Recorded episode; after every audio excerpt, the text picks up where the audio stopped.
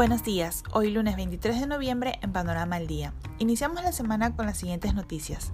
El ministro de Economía, Waldo Mendoza, como expresidente del Consejo Fiscal, había expresado su preocupación respecto a los fundamentos de la senda de consolidación fiscal propuesta por el Ministerio de Economía y Finanza en el marco macroeconómico multianual.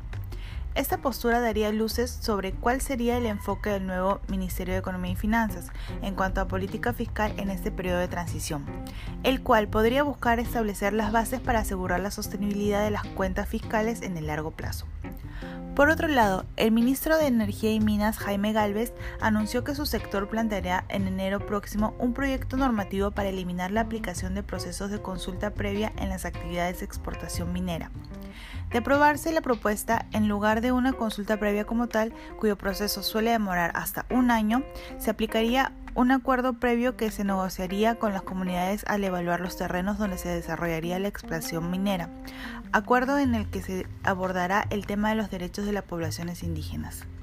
Además, reconoció que por la aplicación de la sentencia de la Corte Suprema que le ordena a la minera reordenar la regulación eléctrica para modificar el esquema de declaración de precios del gas natural, si bien no subirán las tarifas de usuarios regulados, sí se incrementarán las de los usuarios libres. Por otro lado, la Comisión de Trabajo del Congreso aprobó el proyecto de ley que propone incrementar el beneficio de la asignación familiar tanto en términos de duración como en la creación de posibles nuevos beneficiarios. El dictamen pasará ahora a la agenda del Pleno del Congreso. Además, solo 17 de 55 proyectos de obra por impuesto se han adjudicado. La cartera de proyectos bajo el mecanismo de obras por impuesto lista para ser adjudicada este año contiene 55 proyectos por 846 millones de soles.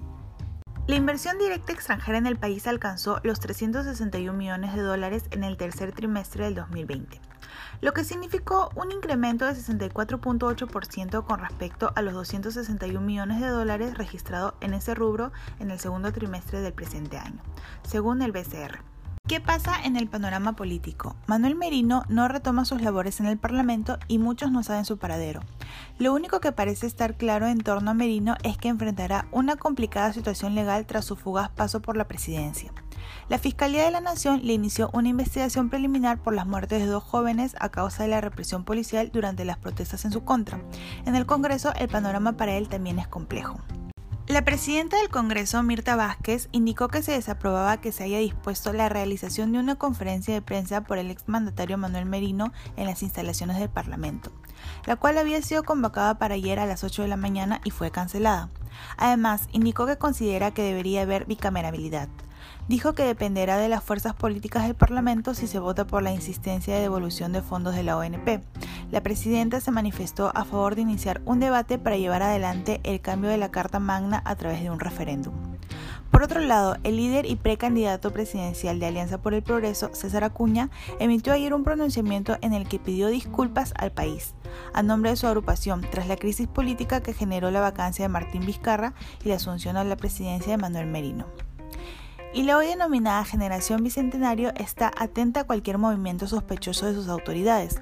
Ha mostrado su rechazo a la clase política tradicional y esperan un cambio, tener mejores autoridades. Precisamente, un total de 6.9 millones de jóvenes entre 18 y 30 años votará en las elecciones generales del próximo 11 de abril del 2021. Muchas gracias por escuchar Panorama del Día hoy lunes 23 de noviembre.